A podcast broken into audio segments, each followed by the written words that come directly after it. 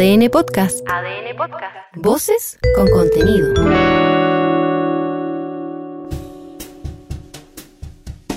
ADN Podcast presenta Cuatro Ojos, un libro que se puede escuchar en un podcast que se puede leer, con Pancho Moat y Marcela Aguilar.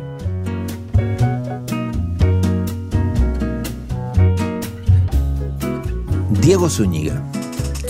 Diego Zúñiga es un narrador chileno que tiene 36 años. ¿Tan- So- tan solo, jovencito Solo es Diego 36 Zúñiga? años. Sigue siendo muy es decir, joven. en el momento en que estamos grabando este capítulo de Cuatro Ojos, Diego Zúñiga tiene 36 años. Porque cuando usted lo escuche en dos años más, Diego Zúñiga ya va a tener 38. Bueno, y eh, lo notable de esta historia es que Diego Zúñiga publicó su primera novela cuando tenía 22 años. Estudiaba periodismo en la Universidad Católica. Claro. Y esa novela se llamó, se llama Se llama Camanchaca. Camanchaca. una novela que publicó una editorial independiente. Creo que. En, en Calabaza del Diablo. Calabaza del Diablo, exactamente. Sí, que después fue republicada, reeditada por eh, Random, por Ra- Literatura Random House. Eh, bueno, y fue, esa novela fue así como un- una revelación. Un hit. Un hit. Un hit. Ah. Un hit como puede. El debut de este muchacho llamado Diego Zúñiga con su novela Camanchaca del iquiqueño Diego Zúñiga. Bueno, ¿y por qué fue tan comentada y tan premiada esa novela? Porque es una novela breve. Es una novela en que eh, hay un narrador que cuenta eh, eh, un viaje con su padre al norte. eh, van al norte, creo que iban como al dentista, van a hacerse como un tratamiento, lo lleva el papá a un tratamiento dental.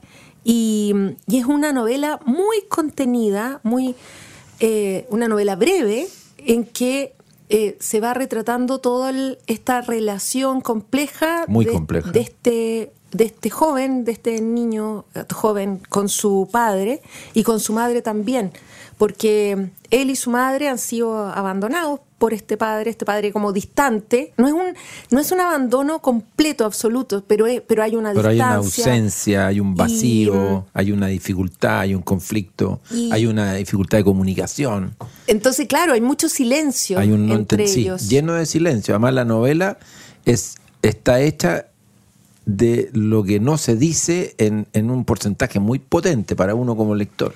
hay una atmósfera, ¿no? Yo no sé si tú, si tú leíste esa novela cuando apareció. Yo la leí eh, en la edición de Calabaza el Diablo. y sí. bueno, y a mí me pasó que cuando la leí, como que me sorprendió que alguien tan joven, Es muy bonita Camanchaca, Eh, es linda esa novela. claro, como como que me pareció muy madura como novela. Me pareció que había una escritura ahí súper, eh, como decía, contenida, como que administraba muy bien los tiempos, los silencios. eh, como que había un. eh, se notaba ahí como un dominio narrativo de esa persona que, que había creado esa historia. con materiales, muchos materiales de la realidad, como muchas, como muchas novelas, como mucha ficción, pero que tenía una forma y tenía una atmósfera que parecía como de alguien que ya entendiera mejor la vida, como alguien que ya hubiera vivido más años que esos 22 años que tenía Diego Zúñiga en ese minuto. Y es bonito advertir a partir de, este recuerdo que hace Marcela de, de su primera novela, ¿no? De Camanchaca, advertir que en un lapso de 14 años y habiendo mediado, ¿no es cierto? Y habiendo ocurrido en el camino que apareció otra novela llamada Racimo, apareció un volumen de cuentos, Niños Héroes, apareció un libro de crónica de su condición de hincha a la católica, ¿no es cierto? Soy de católica, que lo publicamos en Lolita, apareció en la colección de la UDP de Vida Ajena, una crónica ensayo sobre María Luisa Sí. Bombal, ¿no es cierto? El Teatro de los Muertos. Exactamente, y luego entonces eh, nos encontramos ya con un Diego Zúñiga mayor, con un recorrido, eh, con esta novela eh, Tierra de Campeones, que es ya la inmersión derechamente en una ficción en donde hay un protagonista, hay un personaje protagónico, eh, el Chungungo Martínez, que está tomado, ¿no es cierto?, Eh, eh, o que está inspirado, para decirlo de alguna manera, en un iquiqueño, que es Raúl Choque, que fue campeón mundial de caza submarina en la categoría individual y por equipos en Chile cuando se disputó este campeonato mundial de caza submarina en los primeros días de septiembre del 71 para el primer aniversario del gobierno de la Unidad Popular de Salvador Allende. Y el chungungo surge de allí, ¿no? De, de, de ese. Es decir, hasta donde sé, hasta donde conversamos muchas veces con Diego Zúñiga, esta novela estuvo fraguándose, eh, eh, escribiéndose, pensándose por una tonelada de años. Creo 10 años calcula él, más o menos, que estuvo trabajando. Y en algún momento, Marcelo, no sé si, si también lo pudo hablar él contigo en alguna ocasión, eh, pensó que, que, tal vez eh, la idea podía ser contarla desde, desde la no ficción, desde, la, desde Raúl Choque. Es que claro, ahí hay un material que es extraordinario, que, que es la historia de este eh, deportista, de este campeón, que se vio enfrentado a un montón de, digamos, desaires, a la indiferencia del sistema, pero también que enfrentó el horror de la dictadura y de la violación a los derechos humanos. Claro, y para no, para no decir demasiado sobre, sobre lo que sucede en la novela de, Diego, sí decir que hay un silencio, hay un mutismo. Si uno, si uno por ejemplo, cualquiera que está escuchando dice, voy a investigar sobre Raúl Choque. Ok, investigalo. no hay mucho, no hay mucho, entre otras cosas, porque aparte de lo más menos evidente, eh, y de las crónicas de época, de esto. Las crónicas deportivas. Exacto, claro. de las crónicas deportivas. Luego, lo que más va a encontrar uno es silencio. Y luego, el voluntario silencio del, de Raúl Choque, que está, por lo menos en el momento que estamos grabando este podcast, está vivo. ¿ah? Tiene poco más de 80 años, ¿no es cierto? Está por allá, por, por Iquique o en, esa, en esas tierras. Eh, y entonces, yo encontré que Diego Zúñiga tomó una gran decisión tomó una gran decisión que es salirse de, choque eh, y tomarlo como un disparador, como un disparador de una ficción en donde él se abriera en otra línea. Y tuvimos ocasión de conversar con, con Diego Zúñiga acá en, en, los estudios de, ADN sobre su reciente novela Tierra de Campeones. Y una de las cosas que justamente explica Diego y que explicó en esa conversación tiene que ver con el peso de Iquique, ¿no es cierto?, en la construcción de sus ficciones. Ya era telón, ¿no es cierto?, eh, en Camanchaca, pero de un modo donde el protagonismo estaba, como veíamos, en, en las dificultades del vínculo y todo, pero ahora aparece Iquique como en gloria y majestad, y, está en el título incluso, ¿no? Tierra de campeones, que es como se conoce en mucho sentido a esa región de Iquique. Había un desafío en la novela, y yo creo que también por eso me tomé mucho tiempo, que era reconstruir un Iquique que yo evidentemente no conocí, ¿no? Estaba hablando de un Iquique de los 60, 70, más que de oídas y de lo que te podrían haber contado en la familia, y, y obviamente investigando, viendo los archivos, lo, lo, que hay, ¿no? Pero claro, esa vida de la caleta, ahora que hablabas tú de Chanavallita, yo fui muchas veces a veranear a Chanavallita, que es muy, muy distinto. bonito, además. Es muy bonito, pero es muy distinto esa caleta de ahora a la caleta de hace 20 años atrás. Muy, muy, muy distinto. Y me imagino que era mucho más distinto si retrocedías más tiempo, ¿no?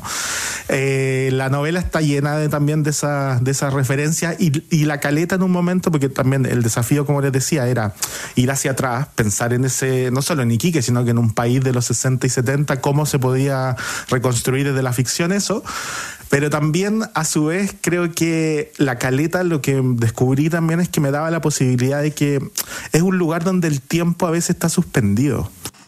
Bueno, este, esta reflexión que hace Diego sobre eh, el entorno de la novela, a mí me parece que es súper interesante porque creo que eh, algo, una de las cosas más valiosas que tiene esta historia es esa construcción de ese espacio, el espacio de la caleta, eh, que es un espacio seguro en, al que llegan, es una especie de refugio al que llegan muchos personajes, varios personajes que que vienen de, de, familias que, han, que se han desmembrado, gente que está perdida, gente que está sola, gente que está desprotegida, y, y de alguna manera se reúnen ahí en, en un lugar que, eh, que es muy humilde, donde hay, hay, hay, poco, hay, hay poco para compartir, pero se comparte, o sea, es un, es un espacio muy solidario, eh, y se arma una, una especie de familia. Sí una familia que tiene De unos los sin familia casi, Claro, ¿no? una familia de los sin familia. Yo le, yo le decía a Diego que me recordaba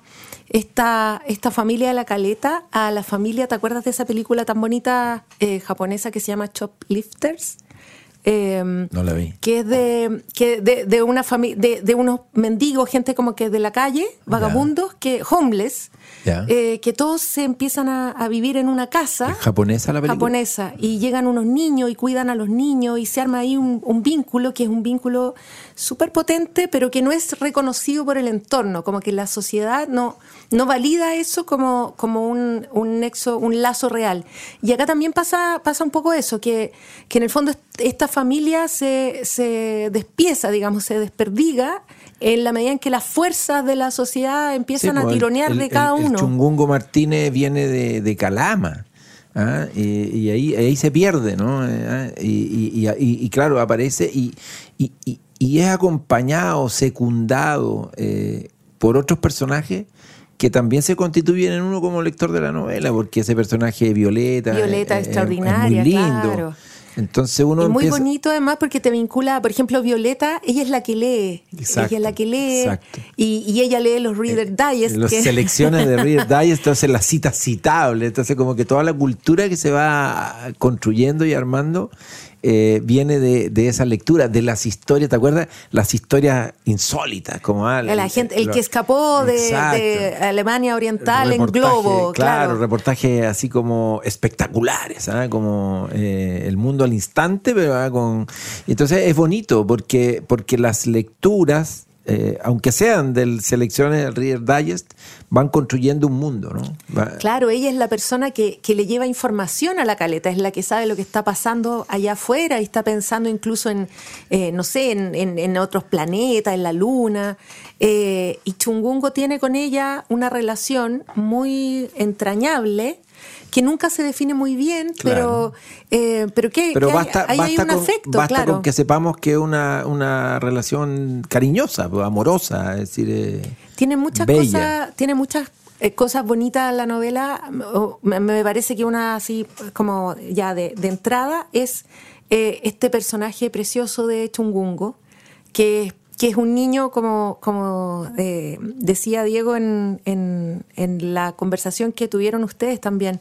eh, un niño que, que tiene esta capacidad maravillosa, digamos, de, de- de aguantar la Superpoder, respiración. ah, superpoder. claro. Eh, y, que, y que, claro, te empieza a pasar con él que, que lo quieres, te parece como una especie de héroe y, y- y lo vas acompañando en todo este proceso y que es un proceso muy, eh, que tiene muchos sinsabores, digamos, un proceso muy, muy, eh, tiene, tiene momentos muy amargos también de, de falta de, de reconocimiento, de apoyo. Bueno, y, la- y además antes de, de ser un, entre comillas, un deportista reclutado para esta selección nacional de caza submarina, tiene que lidiar con, con los rigores de la vida de los buzos, ¿no es cierto?, de los pescadores, con todo lo que eso significa, es decir, el, el día a día.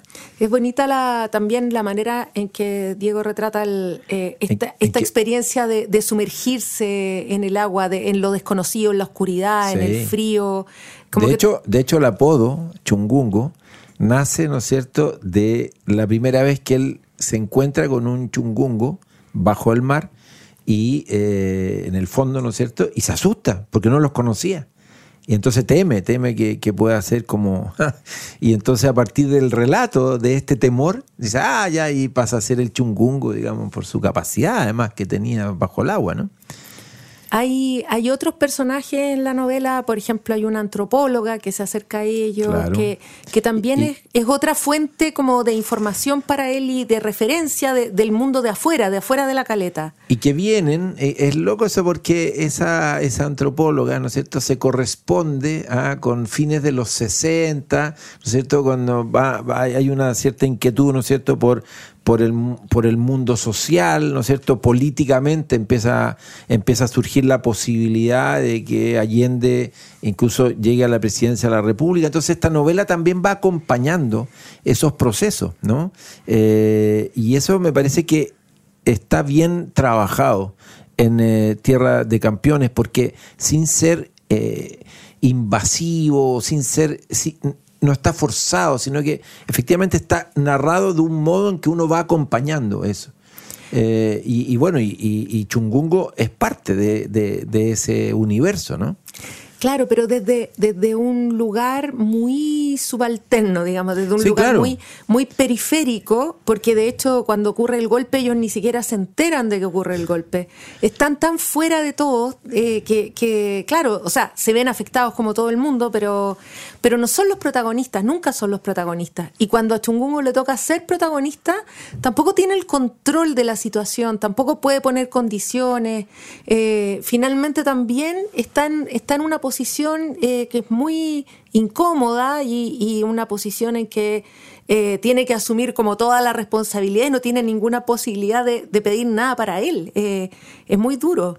En esa conversación que tuvimos con Diego Zúñiga, él también se refiere a la decisión ¿no? de, optar por derechamente por, la ficción y hacer un contrapunto entre cuáles serían las fortalezas de, narrar desde la ficción o escoger eh, un, una fórmula que una fórmula, una forma que estuviera más en sintonía con la no ficción. Escuchemos lo que nos dijo en ese momento Diego Zúñiga el periodismo, la no ficción te, te, permite indagar en la realidad, obviamente con mucho, con mucha complejidad, pero yo me declaro muy fanático de la ficción. Digo, sí, sigo creyendo que en las novelas, que en una novela de ficción puede haber algo que explique el mundo desde un lugar que vaya mucho más allá de, de los datos o de lo comprobable. También reducir la no ficción a eso también sería un error, ¿no? Creo que pero son, son distintas metodologías. Y aquí un poco lo que tú decías también, a mí me interesaba mucho que en esta novela quedara desplegado ese, esa fascinación por el narrar, que es algo que yo creo que descubrí con el tiempo. O sea, le fui dando vuelta con respecto a los libros que ya había escrito y todo. Para mí se me apareció el deseo de narrar y por eso también el narrador es un amigo del Chungungo Martínez. ¿no? Fíjate que estaba mirando, recordando la, la estructura de esta novela. Eh, la primera, primer capítulo, primera parte, aquí empieza el mar, segunda parte, Tierra de Campeones, la tercera, el Valle de los Meteoritos, que es una sección muy cortita, pero desde mi punto de vista también decisiva, ¿no? Eh, fundamental, arriesgada, incluso además desde el punto de vista de la forma, eh, pero, pero potente. Eh, me encantó cómo la resuelve. No, no, no creo que sea bueno anticipar nada de eso, simplemente decir que aquí hubo una reflexión sobre la estructura de la novela de, eh, y una apuesta que me pareció eh, arriesgada, lo digo en el mejor de los sentidos. Fíjate que esa conversación la, la he tenido con un par de personas que ya han leído la novela. Dale. Eh, y, y, también se lo comenté en un momento a, Diego Zúñiga y él me decía que, eh, que él tenía la duda, que le costó mucho eh, ese cierre, eh, sin, sin revelar el cierre. eh, esto me decía él que tenía que ver también con cómo, cómo contar el horror, cómo narrar el horror. Eh, y es una discusión que la, hemos tenido también respecto de otros autores. ¿Qué pasa en situaciones límite? ¿Qué pasa eh, cuando hay un, testigo, cuando hay un testimonio de, algo que ocurre que es muy dramático, extremo? ¿Cómo se cuenta eso? Y bueno, y en el arte y en la literatura ha, ha habido muchas maneras de, de contarlo. Yo pensaba también, esta novela me hizo recordar este libro precioso de Raúl Zurita que se llama Zurita, Sí, eh, y que es un relato de eh, los días desde el golpe y, y, y, y, los días siguientes, que son los días también de, de su experiencia como... Y como previos de, incluso. Y previos, previo al golpe, mm. claro. Es previo al golpe y, y como unos días después. Eh, que tiene que ver con su experiencia como, como detenido, que estuvo en, en, en un barco, ¿verdad? Así es. Eh, pero lo que hace Zurita, que con este libro, que es un libro, es, es poesía y es un libro gordo, sí. en muchas páginas es que él le da vuelta, se detiene, eh, como que eh, despedaza mm. cada, cada instante y cada dimensión de, de, ese horror de la violencia política, de la muerte. Eh, y um, con muchas imágenes, además, con muchas imágenes muy potentes. Y, y, eso también Zurita lo ha traducido en, en estas intervenciones en el paisaje. Sí. Y Zurita, de hecho, va a los acantilados mm. del norte eh, y, y, y, superpone sobre ellos su poesía. Eh, y, y creo que esa, esa experiencia, esa acción de arte eh, dialoga también con este libro. ¿Y qué te han comentado esas personas con las que has conversado respecto de Bueno, gente, tercera parte del Valle de los Meteoritos? Claro, hay gente que le- a la que le parece que, este, que esta tercera parte rompe con esta narración más eh, como realista o naturalista del resto del libro. Eh, entonces como que le sorprende, a los descoloca. Hay gente que me ha dicho no, no, entendía bien cómo, qué era lo que había pasado, porque es como cambiar un poco de- Sí. del el tono de la narración. Eh, y otra gente, entre la que yo me incluyo, a la que, y veo que a tú también, eh, a la que le parece que en realidad esta, esta es una es una apuesta, es una opción, eh, y está muy pensada y, mm, y tiene sentido porque Tiene finalmente, sentido. claro, Tiene sentido porque es eh, una reflexión sobre el lenguaje, y está al servicio de esto que quiere contar. cuáles son las palabras muertas, cuáles son las palabras correctas, ¿no? Eh, no, me, me parece. Y lo, y lo otro que, que me gustaría decir eh, sobre esta novela, a propósito de lo que decía él, Diego, de, de la presencia de Quique, eh, es cómo se sirve de, de, cierta, de ciertos mitos, ¿no? Eh, por ejemplo, de- del, del deporte, del boxeo, ¿no? Del La idea- la Loaiza, idea de la tierra de campeones, Arturo claro. Godoy, eh, incluso hay, un, hay una pequeña mención a Jorge Robledo, que me parece atractivo porque efectivamente esa mixtura, ¿no es cierto?, de nombres propios que están instalados en el imaginario nacional y personajes que él los convierte en protagonistas de su novela, construyen por lo tanto un mundo que es un mundo nuevo, un mundo que en realidad acontece aquí en la tierra de campeones de Diego Zúñiga, su reciente novela publicada por eh, Random House y que ha sido protagonista de esta conversación con Marcela Aguilar aquí en nuestro o en este nuevo capítulo de Cuatro Ojos. Con pan de Pascua, receta casera traída por Paul. Y que nos tiene intoxicados. Coma, Intoxicado- coma diabético. Intoxicados de goloso nomás. ADN Podcast presentó Cuatro Ojos. Libros que se hacen escuchar en un podcast que se puede leer. Con Pancho Moat y Marcela Aguilar.